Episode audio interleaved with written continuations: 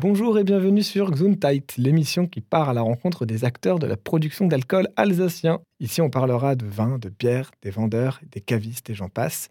Et pour cette première édition, j'ai le plaisir d'accueillir Luc Anstadt, viticulteur, mais pas que.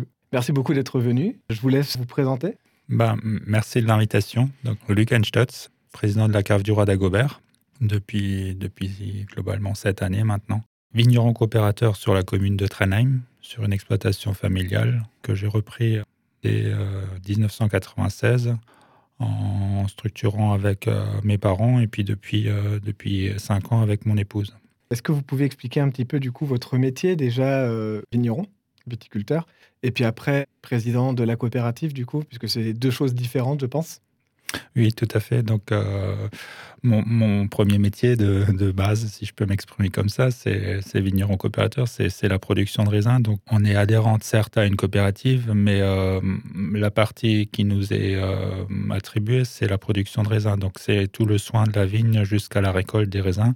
Et donc, une fois que, que, le, soin et la récolte est faite, derrière intervient un, certain nombre de salariés et répartis en fonction des interventions et de la technicité. Donc, autant la partie pressurage, vinification, euh, suivi de la fermentation et de l'élaboration des vins. Et après, de la mise en bouteille et de la commercialisation, tout ça euh, est fait par, par nos équipes et par des salariés permanents euh, dans la structure coopérative. La partie du mandat du, président de la cave du Radagobert, c'est d'abord d'être euh, élu au conseil d'administration, puisque la cave, elle est dirigée certes avec un directeur, mais avec les décisions se passent au, sein d'un conseil d'administration. Donc à, la cave du Radagobert, on est 18 viticulteurs qui s'investissent fortement au sein d'un conseil d'administration, et c'est dans, cette instance-là que les décisions d'investissement ou d'orientation de la cave sont prises. Et donc au, sein de ce, de ce conseil, il y a un bureau de, de six qui sont encore davantage euh, plus impliqué dans la gouvernance et dans la, dans la partie décisionnelle. Et au sein de ces 18 est élu un, président qui gère l'activité avec le directeur, bien entendu, des besoins et des attentes des sociétaires.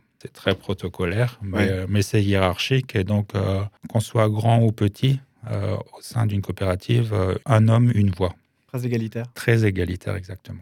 Une autre question, comment est-ce qu'on devient viticulteur? Comment est-ce qu'on devient président de coopérative? Bah, viticulteur, euh, on, va dire, si on n'a pas un socle familial avec euh, déjà une superficie de par les parents ou grands-parents, par, par le biais de, de l'héritage et de la succession, et de pouvoir maintenir euh, les petites exploitations familiales comme la mienne, euh, c'est difficile à ce jour, euh, puisque mhm. le foncier est très cher. Et puis, euh, voilà, l'acquisition, elle se fait pas comme ça du, jour au lendemain. Un néo-viticulteur, je veux pas dire que ça, ça n'arrive pas, mais c'est financièrement très difficile. c'est des investissements, je pense, qui doivent du temps avant d'être rentables. Et... Oui, donc l'inertie de la rentabilité, c'est sur du long terme. C'est le, le, court terme en agriculture toute filière confondue, ça, ça n'existe pas puisqu'on investit euh, souvent une ou deux générations pour, euh, pour en récupérer le fruit lorsqu'on achète un terrain agricole quoi, ou une, une, vigne. Donc c'est vraiment sur se projeter sur, euh, sur plusieurs décennies De, de, travail et d'investissement. Mais voilà, de tout temps, l'agriculteur a, toujours investi dans le foncier et dans, dans l'outil de production puisque sans surface, vous ne pouvez pas produire et donc pas exploiter et, et non plus pas vivre décemment de, du fruit du travail que qu'on établit. Vous avez une question un petit peu plus simple, parce que vu que vous êtes le premier viticulteur de l'émission, est-ce que vous pouvez expliquer un petit peu le processus de fabrication? Donc le processus, c'est déjà en Alsace, c'est la taille euh, guyot double, donc c'est deux arcures qu'on laisse euh, au pied avec un courson, donc euh, deux baguettes qu'on plie dès, le mois de mars-avril, dès, les beaux jours. Et donc c'est sur ces deux baguettes-là qu'on va, qu'on va avoir des fruits. Donc par, par bourgeon, on va avoir un à deux raisins. Et c'est ces raisins-là qui, vont nous permettre d'avoir une récolte et, de pouvoir donc vinifier des vins. Donc en Alsace, c'est des vins de cépage, puisqu'on a sept cépages alsaciens qui nous permettent donc euh, d'avoir des, vins par, appellation et bien entendu aussi par appellation AOC, donc euh, autant en crément qu'en vin d'Alsace et bien entendu aussi en, grand cru et en vendange tardive. Et vous, à la cave de Roi d'Agobert, vous faites quoi comme cépage? Donc, euh, bien entendu, vous imaginez que la taille de notre, de notre coopérative, elle nous permet de vinifier et de produire l'ensemble de ces vins, autant les créments, les vins blancs d'Alsace, mais aussi des spécificités comme les grands crus et les vendanges tardives. Donc ça, c'est une gamme très large qui sont issues des sept cépages alsaciens. Comment est-ce que ça vient la passion du vin? Est-ce que vous êtes né dedans? Est-ce que c'est venu un peu plus tard? C'est clair que c'est vécu comme une passion puisque voilà, moi j'ai grandi à côté de mes parents euh, sur une exploitation agricole. Euh, on a été élevé dedans, donc euh, on a été au quotidien au contact de l'agriculture. Donc petit à petit, c'est devenu une passion et puis un amour à, la terre. Mais du coup, l'Alsace, c'est une région qui est très très riche en fait au niveau viticole. Euh, est-ce qu'elle a des spécificités? Est-ce que la terre est particulièrement euh, bonne ou est-ce que c'est culturel? Euh, L'Alsace a été historiquement toujours un, bassin de production viticole. Hein. Toutes les collines sous Vosgène, il se trouvait une parcelle de vigne quasiment par, euh, détenu par euh, toutes les familles euh, qui vivaient en Alsace, puisque voilà, c'était quelque chose qu'on cultivait en plus de, l'élevage ou la céréale ou de l'arboriculture. Mais clairement, voilà, c'est depuis, depuis les années 1950, en sortant après-guerre, il y a eu vraiment une mobilisation forte pour remettre le vignoble proche des collines sous Vosgiennes, entre Colmar jusqu'à Marlenheim, avec un petit coin sur, euh, sur Clébourg également, un petit vignoble de 200 hectares qui est un peu excentré, mais au nord de l'Alsace. Clairement, euh, la route des vins a créé vraiment une dynamique autour de la viticulture et un attrait euh, au niveau du tourisme aussi. Donc il y a toute une richesse qui s'est mise autour de, de, la viticulture, puisque l'hôtellerie, la restauration en bénéficient et permet de, de donner envie à des touristes de venir davantage en Alsace. Ah, on a, en Alsace, on a, on a des, beaux, des beaux secteurs d'argilo-calcaire. Euh, ça donne des vins puissants, corsés, avec euh, de la profondeur et de la longueur euh, de vin. Donc, sur, ces, sur ces terroirs-là, c'est clairement des vins très expressifs et, c'est là que, que, nos consommateurs se font plaisir. C'est vrai que pour les étrangers, le vin, c'est pas tellement l'Alsace, c'est plus le Bordeaux. C'est sûr, puisque l'Alsace, euh, c'est un tout petit vignoble au, sein des, vignobles français. Euh, voilà, en termes de notoriété, on pense plus à Bordeaux, Bourgogne, Champagne. C'est ça. L'Alsace, elle vient en second, mais on est euh, la première appellation AOC à produire des mmh. vins blancs.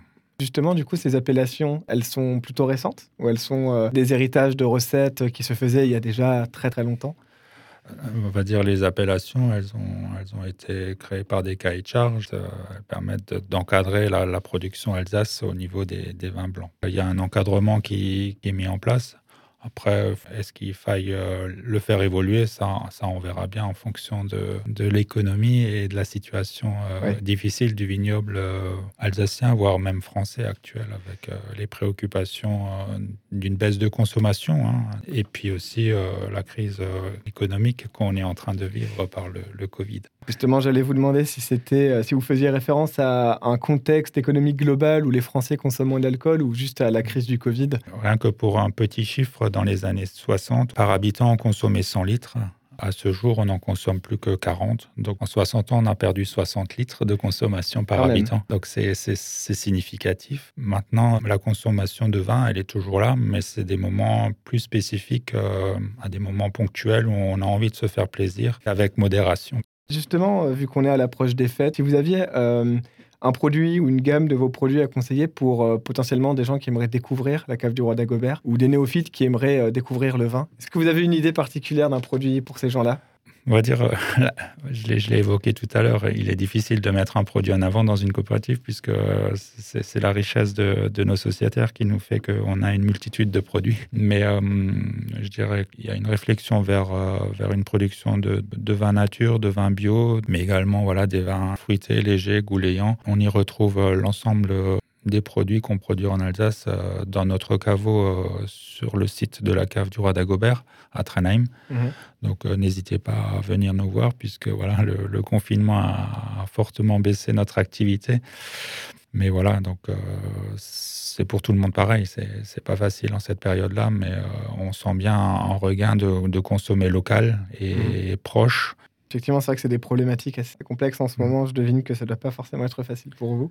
Non, c'est certes que il est évident que l'activité du chiffre d'affaires, elle, elle, a été fortement perturbée dès, le mois de mars. Hein. Bien entendu, euh, dès le 15 mars, on a senti un décrochage euh, très fort. Voilà, on a tous, tous espoir que le mois, de, le mois de décembre se passe euh, relativement bien et avec un achat, on va dire, de plaisir. On va tous pouvoir quand même se voir pendant la période des fêtes, on espère tous. Mais du coup, question qui, qui rejoint celle que j'ai posée avant et ce qu'on vient de dire, où est-ce qu'on peut trouver vos produits? On a sur le site de, la cave du roi d'Agobert à Trenem, on a, on a un point de vente de 300 mètres carrés avec un bel accueil. Mais, mais également, on est dans tous les réseaux de grande distribution sous l'étiquette d'une cigogne sur, la bouteille de vin. Je pense qu'on voit tous à peu près laquelle. Oui. Donc elle est très représentative de nos produits et ça, ça rappelle bien l'Alsace. Donc pour les courses de Noël, on peut aller au Intermarché, au Super U, au Champ et on pourra trouver vos produits? Exactement penser à l'étiquette cigogne. Tant qu'à faire, autant acheter local, autant acheter ici. Oui, tout à fait. Euh, local, c'est sauver une, certaine filière ou sauver la, filière agricole, mais aussi de préserver les emplois de nos salariés. C'est peut-être euh, permettre à, son voisin de pouvoir euh, continuer à, à avoir un travail. Quoi. J'ai euh, alors une autre question qui n'a euh, du coup rien à voir, on sort un petit peu de ce domaine-là. Est-ce qu'il y a des accords mévins que vous faites régulièrement? Je pense que ça dépend des, cépages évidemment. Oui, tout à fait. Euh, Donc on peut, on peut le prendre dans les deux sens. Hein. Si on, peut, on peut partir des, vins qu'on aime et associer le mets qu'il faut avec, ou alors on a prévu un repas, une tourte, voilà, l'emblématique choucroute, ou, ou même un, plat un, plutôt crudité, euh, frais, léger. Donc euh, on, peut associer euh, des vins plus légers, plus fruités, moins, expressifs, on va dire. Et puis sur des, dire des plats plus relevés, plus épicés, on, peut y associer d'autres cépages comme le Riesling, le Gewürztraminer ou, ou un Pinot Gris avec une expression terroir plus intense. Alors voilà, je suis, je suis assez gourmand, je mange de tout. mais voilà, un plateau de crudité avec un, ou un plateau de charcuterie, ça me fait plaisir avec un, un pinot blanc ou un sylvaner. Après, j'aime bien une tourte avec un pinot gris également, euh, sec, un pinot gris euh, sans sucre. Pareil, autre question. Votre dernier verre, c'était quoi? C'était un pinot blanc hier soir. Et puis enfin, une, dernière petite question un petit peu, euh, un petit peu étrange. Est-ce que vous n'avez pas peur de l'excès de votre part ou d'autres personnes dans votre coopérative ou alors auprès des consommateurs? Quand on produit une denrée alimentaire et, qui est donc transformée en alcool, elle peut, elle peut prétendre à, une consommation euh, plus ou moins raisonnée qui peut, qui peut aboutir à de l'alcoolisme. Dans toutes les dégustations et dans tous les commentaires qu'on peut amener vers le consommateur, c'est prôner la, modération et, disons, consommer un verre euh, autour d'un repas, euh, si ce n'est un verre par jour, euh, c'est pas non plus la, la, catastrophe, mais c'est d'en arriver à consommer davantage régulièrement et, à des quantités non raisonnables qui font qu'on devient consommateurs d'alcool à, forte quantité et qui mmh. amènent à des comportements désagréables euh, par rapport à, des, à des, gens qu'on croise ou, ou, des comportements dans, dans la société qui, qui, ne sont pas celles qu'on aimerait avoir. Quoi. Donc euh, voilà, la modération, elle est dans tous les discours. Euh. Et surtout avec les fêtes qui arrivent où les abus ont tendance à arriver. oui, je pense qu'autour autour d'une fête, on va peut-être consommer voilà, un, verre à, l'apéro, un verre pendant le repas et un, verre après, un moment plutôt dessert ou, ou de convivialité par, autour, autour d'une discussion. Mais, mais bien entendu, euh, j'invite tout le monde à ne pas prendre le volant derrière. Sur ces sages paroles, je rappelle évidemment que l'alcool est à consommer avec modération. Mais je rappelle aussi que les vins de la cave du roi d'Agobert sont trouvables dans un très grand nombre de supermarchés. Vous les trouverez également sur leur site internet www.cave-dagobert.com. Et on a vraiment de super viticulteurs en Alsace, alors pour les fêtes, ce serait bête de s'en priver. Allez, merci d'avoir écouté et à très bientôt sur Gesundheit.